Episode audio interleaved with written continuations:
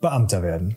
Dies ist wohl eines der ausgewiesenen Ziele von angehenden Lehrerinnen oder Lehrern, aber auch von Kolleginnen und Kollegen, die schon länger in einem Angestelltenverhältnis arbeiten.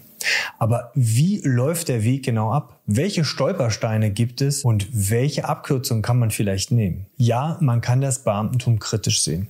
Es gibt sicherlich viele Vorteile, aber auch Nachteile und viele kritische Dinge, die man dort betrachten muss. Darum soll es hier aber gar nicht gehen. Alles, was ich hier an Aussagen gebe, ist natürlich jetzt keine Rechtsberatung oder sonst was, sondern einfach Erfahrungen, die ich gemacht habe aus meinem Alltag und viele Dinge darauf beziehen sich für mein Bundesland und zwar in dem Fall Hessen. Aber in den anderen Bundesländern läuft das in ähnlicher Art und Weise ab, so dass ihr da auf jeden Fall was für euch mitnehmen könnt. An wen richtet sich das Ganze wieder? Hauptsächlich an Kolleginnen und Kollegen, die entweder noch nicht verbeamtet sind und dort vielleicht nochmal genauer wissen wollen, wie das Ganze abläuft und welche Stolpersteine es dort gibt, ja. Aber auch an angehende Lehrerinnen und Lehrer, die vielleicht gerade auf dem Weg sind, sich zu entscheiden, Lehramt zu studieren. Gerade für die richtet sich der erste Part. Welches Fach soll ich studieren?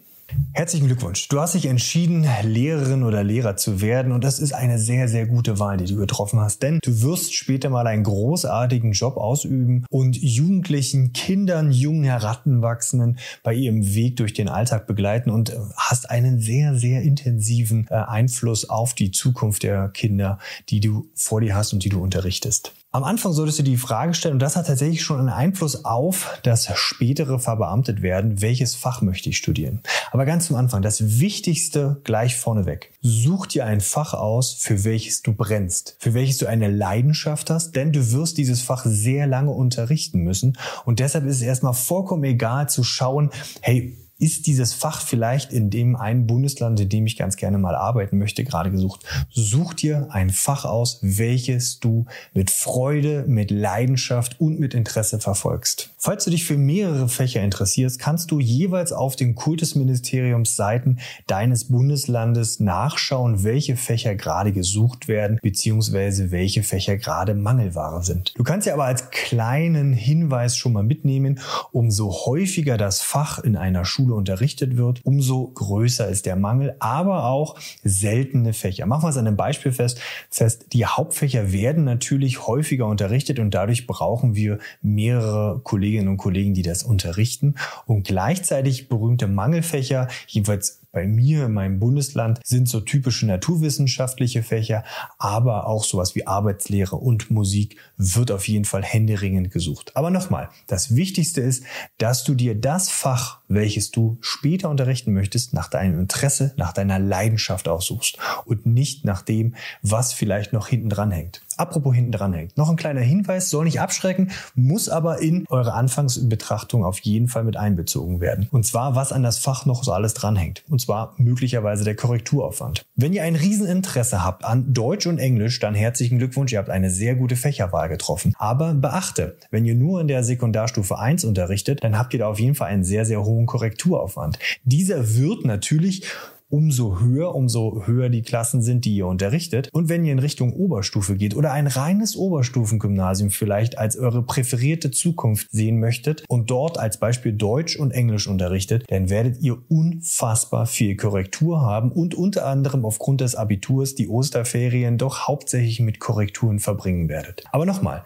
schaut nach eurer Leidenschaft, nach eurem Interesse und nicht danach, wie hoch der Korrekturaufwand ist. Nachdem du weißt, welches Unterrichtsfach du unterrichten möchtest, solltest du die Frage stellen, wen genau möchtest du unterrichten? Sind es eher die ganz kleinen Kinder? Dann ist vielleicht die Grundschule genau das Richtige für dich. Oder die jungen Heranwachsenden, aber noch nicht das Abitur? Dann ist die Sekundarstufe 1 und vielleicht die Haupt- und Realschule genau das Richtige für dich. Oder das Lärm für Gymnasium. Und dann nur bis zur Sekundarstufe 1 an einer Schule. Oder du möchtest auf jeden Fall im Abitur unterrichten und das Abitur jungen Heranwachsenden geben und mit deinem Impact einen Einfluss auf ihren Leben haben, dann ist vielleicht das gymnasiale Lehramt, das reine gymnasiale Lehramt genau das Richtige für dich. Oder du hast Interesse daran, Schülerinnen und Schüler mit Förderstatus zu unterrichten. Dann ist Förderpädagogik genau das Richtige für dich. Und zu guter Letzt, vielleicht sind es die jungen Heranwachsenden, die nebenbei in der Ausbildung sind, dann ist das Berufsschullehramt genau das Richtige für dich. Ja, das sind ziemlich viele Entscheidungen, die du treffen musst, welche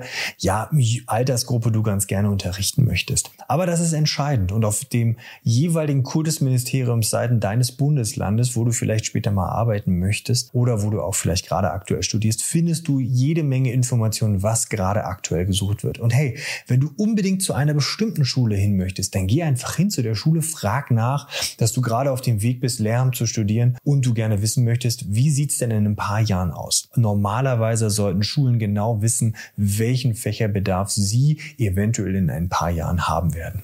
Das Referendariat liegt jetzt hinter dir und das Studium somit auch und schon kommt schon mal der erste Step im sogenannten Verbeamtungsverfahren auf dich zu, indem du dich nach deinem erfolgreichen Abschluss auf eine Rangliste setzen lässt. Diese Rangliste, dafür kann ich jetzt natürlich nur für Hessen sprechen, da sind alle Lehrerinnen und Lehrer drauf, die nicht in einer Planstelle, also in keinem Beamtenverhältnis an einer Schule untergebracht sind und in sogenannten Angestelltenverhältnissen sind oder noch gar keine Anstellung haben. Umso besser deine Note bestehend aus deinem ersten Abschluss nach dem Studium und deinem zweiten Abschluss nach dem Referendariat, umso besser diese Noten sind, umso höher stehst du im Ranglistenverfahren für dein jeweiliges Fach. Du kannst dich dann auf bestimmte Schulamtsregionen raufsetzen lassen und dann können Schulen auf dieses Ranglistenverfahren zugreifen, dort raufschauen und schauen, ah, okay, wer ist denn vielleicht gerade verfügbar mit folgender Fächerkombination? Und dann kannst du einen Anruf bekommen und dann wird es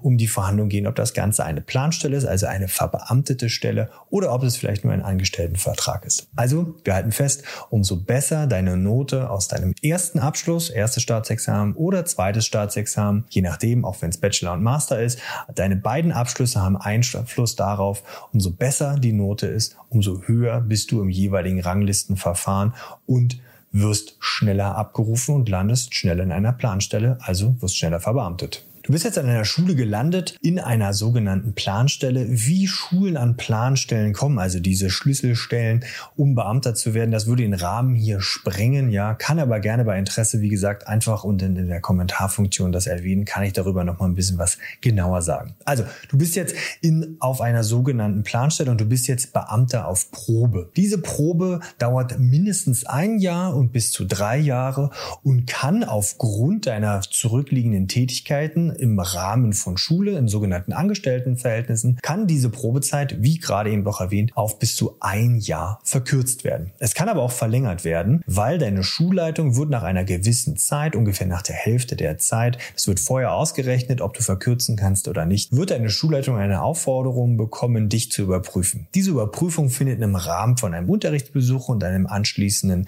Gespräch statt. Es kann aber auch sein, dass diese Beamtenzeit oder diese Zeit auf Probe verlängert wird, wenn du natürlich zeigst, dass dein Umgang mit Schülerinnen und Schülern nicht vernünftig ist. Halten wir also fest, umso besser du dich mit Schülerinnen und Schülern im Umgang verhältst, umso eher wirst du natürlich den nächsten Schritt gehen und zwar zur Lebenszeitverbeamtung. Die Lebenszeitverbeamtung. Wenn die Probezeit so gut wie beendet ist, wird eure Schulleitung die Aufforderung bekommen, euch ein weiteres Mal zu bewerten im Rahmen eines Unterrichtsbesuches und einem sich anschließenden Gespräch. Und im Vorfeld wird abgefragt, ob die Kollegin oder der Kollege für die Lebenszeitverbeamtung geeignet ist. Sofern die Schulleitung dies bejaht, wird der Amtsarzt beauftragt, euch körperlich zu untersuchen. Das passiert auch schon beim Eintritt ins Referendariat und dieser überprüft, wie fit ihr seid. Der kann aber auch dafür sorgen, dass eure Lebenszeitverbeamtung Lebenszeitverbeamtung nach hinten geschoben wird, weil ihr vielleicht nicht körperlich in der Lage seid, eure Dienstpflichten von Anfang bis Ende durchführen könnt. Bevor ich gleich auf eure Fragen genauer eingehe, noch ein paar Hinweise, Tipps und kleine Tricks. Wenn ihr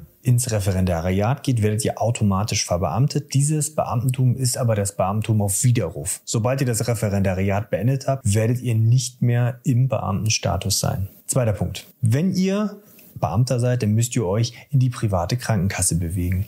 In Hessen ist es so, dass es ein Teil müsst ihr selbst bezahlen über eure private Krankenversicherung und den anderen Teil übernimmt die sogenannte Beihilfe. Dort könnt ihr den Beihilfeanteil etwas erhöhen, wenn ihr zum Beispiel schon Kinder habt und die ihr ebenfalls über euch ins private Krankenversicherung mit aufnehmt. Da auch nochmal ein kleiner Tipp. Ihr könnt, wenn ihr merkt, hier am Anfang äh, möchte ich noch mein Kind gesetzlich versichern lassen, könnt ihr über eure private Krankenversicherung da durchaus schon einen sogenannten ruhenden Status einberufen. Dann erfolgt keine Gesundheitsuntersuchung äh, nochmaligerseits seitens der Krankenkasse. Aber wie gesagt, da könnt ihr gerne auch nochmal äh, das äh, große Internet befragen und euch auf anderen Seiten dann noch ein bisschen genauer umhören. Das sind so meine Erfahrungswerte, die ich gemacht habe.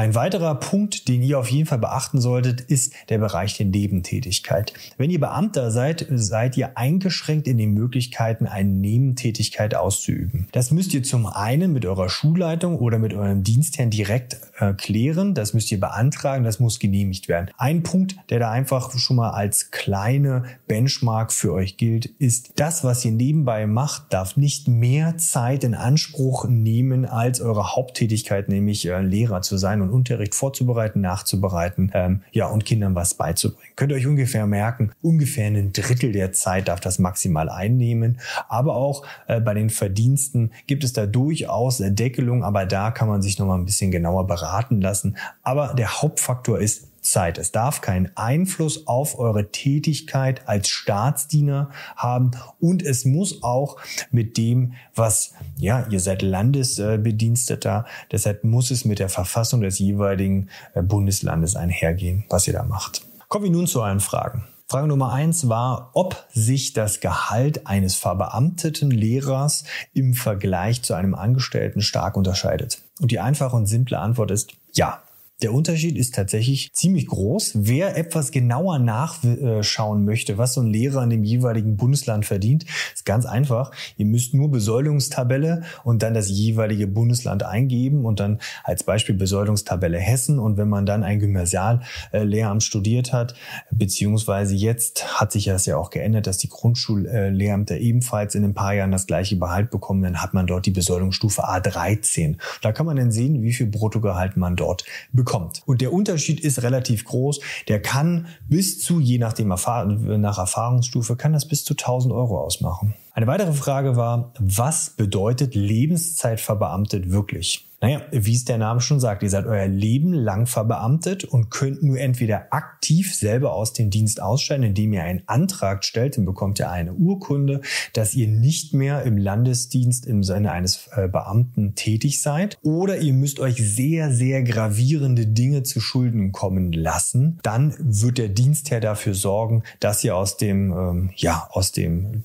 Beamtenverhältnis entlassen werdet. Da müsst ihr aber schon sehr, sehr viel machen und das würde auch schon sehr viele Gerichtskosten wahrscheinlich mit sich ziehen. Es sei denn, der Fall ist irgendwie ganz, ganz eindeutig. Darüber hinaus bedeutet es auch, dass ihr Landesangestellter seid und somit ist euch unter anderem auch das Streiken untersagt, aber ihr könnt auch nicht so ganz einfach von A nach B eine Schule wechseln. Eine weitere Frage war, ob man da nichts anderes mehr machen kann, beziehungsweise ob es man auch die Schulen untereinander wechseln kann. Beim ersten Part hatte ich ja eben gerade schon erwähnt, natürlich könnt ihr Nebentätigkeiten ausüben. Das muss aber, wie gesagt, mit eurem, mit eurer Schule, Schulleitung muss das abgesprochen sein und es darf keinen Einfluss auf eure Tätigkeit haben. Also vor allen Dingen der Faktor Zeit ist dort absolut entscheidend. Eure Hauptaufgabe ist es zu unterrichten. Und die Schulwechsel, das ist relativ kompliziert, weil ihr seid mit eurer Stelle, wenn ihr Lebenszeit verbeamtet seid oder auch nur einfach ganz normal verbeamtet seid, also Beamter auf Probe, dann seid ihr an der Schule gebunden. Die Stelle ist bei euch gebunden. Und wenn ihr wechseln möchtet, dann müsst ihr einen Antrag stellen. Und das je nachdem, wie groß der Mangel ist, können Schulleitungen diesen Antrag ablehnen. Und wenn man einen Bundesländerwechsel machen möchte, also von einem Bundesland ins nächste wechseln möchte, dann findet dieses unter einem sogenannten Ländertauschverfahren statt. Das ist auch gar nicht so einfach. Man kann sich das so vorstellen, wenn ein Beamter mit Deutsch und Mathe als Beispiel nach Hessen möchte, dann kann ich vielleicht mit Deutsch Mathe äh, nach Bayern wechseln als Beispiel. Von daher sollte man sich das gut überlegen, wo man später mal leben möchte und dort verbeamtet werden möchte.